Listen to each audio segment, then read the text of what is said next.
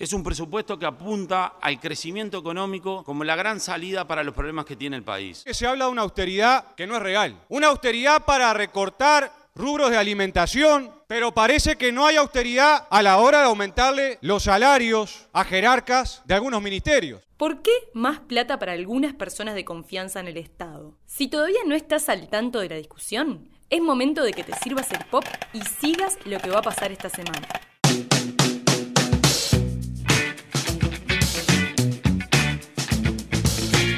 De Lisa y estás escuchando Sustancia, un podcast para sobreponerse al ruido y entender lo que importa. Hoy, los cargos de confianza en el Estado, los planes del gobierno en el proyecto de presupuesto y las diferencias salariales. Cuando se habla de personas elegidas por confianza para ocupar determinado rol, lo que provoca en el resto de los trabajadores que no forman parte de ese grupo selecto es exactamente lo contrario desconfianza, run run en los pasillos, especulaciones y ruido sobre por qué esas personas están en el lugar donde están, ganando lo que ganan y sin tener que demostrar credenciales sobre sus capacidades. En el proyecto de presupuesto que se está discutiendo esta semana en diputados, la palabra confianza aparece 54 veces, pero no todas son para crear cargos. Cada vez que asume un nuevo gobierno se le da por hacer cambios en la estructura organizativa y así es que se suprimen puestos, se crean otros, se modifican roles, y eso pasa también en los puestos destinados a personas de confianza. Tiene que ver con las prioridades y la impronta que el nuevo gobierno le quiere dar al Estado. En la administración de Luis Lacalle Pou habrá cambios en presidencia, donde se crea, por ejemplo, el cargo del director de la Agencia Reguladora de Compras Estatales o el del secretario general de la Secretaría Nacional de Drogas. Hay cambios también en el Ministerio del Interior, donde se agrega la Dirección Nacional de Seguridad Rural y la de Políticas de Género. O en el Ministerio de Ambiente, por una cuestión obvia que es una nueva cartera. Se eliminan los puestos de confianza que estaban en el Ministerio de Vivienda vinculados al medio ambiente y pasan al nuevo orden.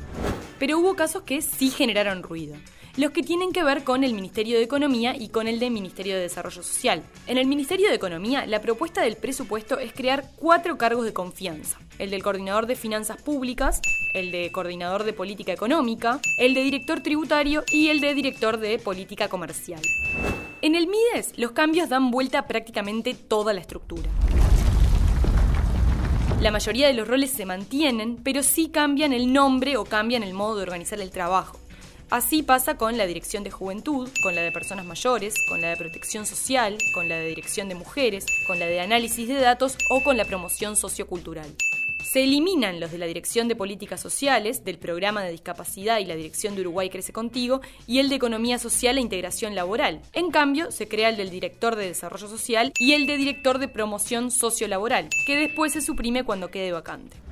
La discusión por los cargos de confianza aparece cada vez que se proponen cambios en el Parlamento. Y la tortilla parece darse vuelta para un lado y para el otro en función de quién tiene la sartén por el mango.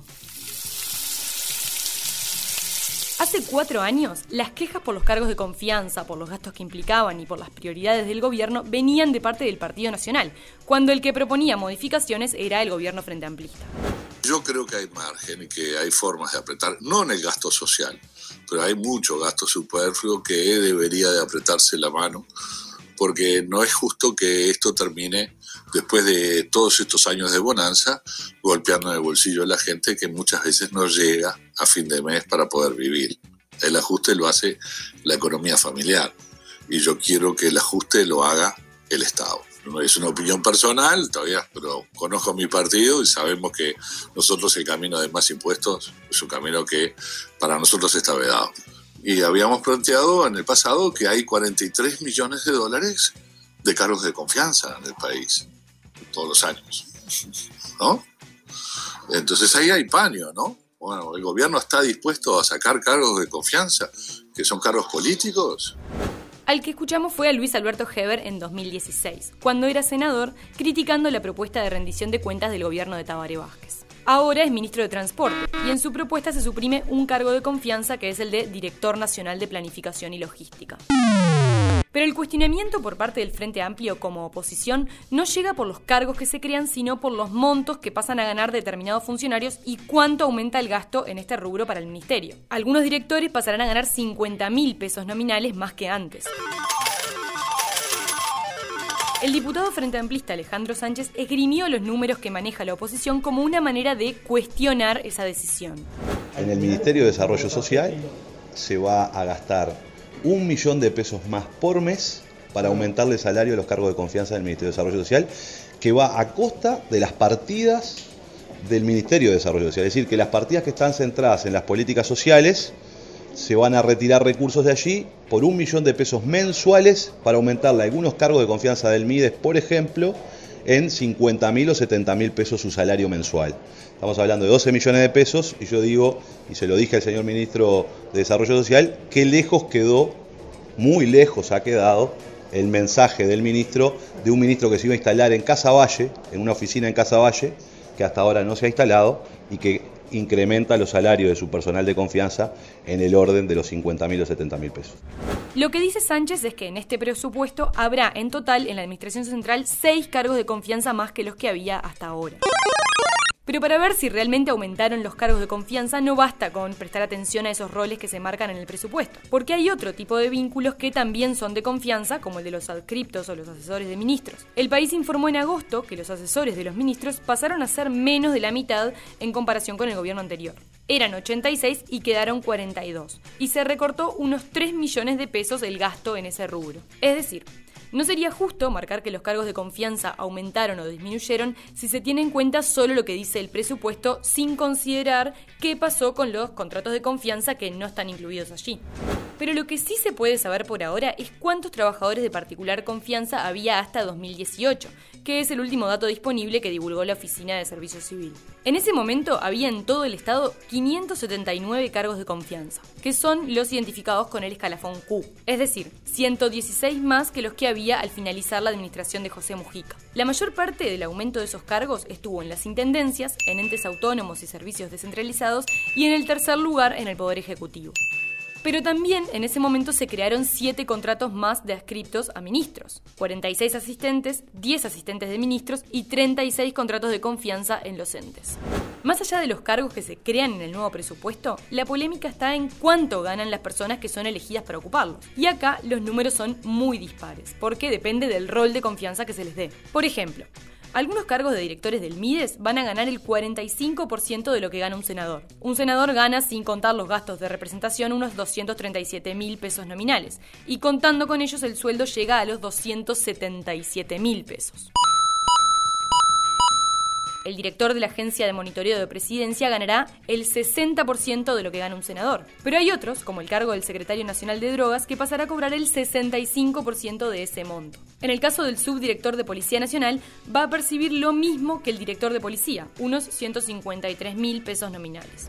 Y los dos más polémicos son los sueldos que ganarán dos de los cargos de confianza que se crean en economía, que percibirán el 80% de los 277 mil pesos nominales que gana aproximadamente un ministro. El diputado del Frente Amplio, Gerardo Núñez, remarcó la semana pasada en conferencia de prensa por qué la bancada estaba en contra de estas remuneraciones si se tiene en cuenta que los salarios del resto de los funcionarios públicos se verán resentidos. Seguramente se genere un escenario de, contracción económica muy grande de acuerdo a lo que está proyectado, porque son medidas que van a restringir, obviamente, el dinamismo de la economía nacional. Hay pérdidas eh, reales de salario y llama la atención que mientras la inmensa mayoría de los ministerios y los incisos sufren recortes, algunos tengan tratamientos especiales, eh, distintos, como es el caso del Ministerio de Defensa Nacional. Llama la atención que mientras se les pide un esfuerzo al pueblo uruguayo, a los trabajadores, a las trabajadoras, a los jubilados, a los pensionistas, eh, se creen nuevos cargos de confianza, se aumenten salarios a determinados directores eh, ministeriales, algo totalmente inexplicable para estas circunstancias.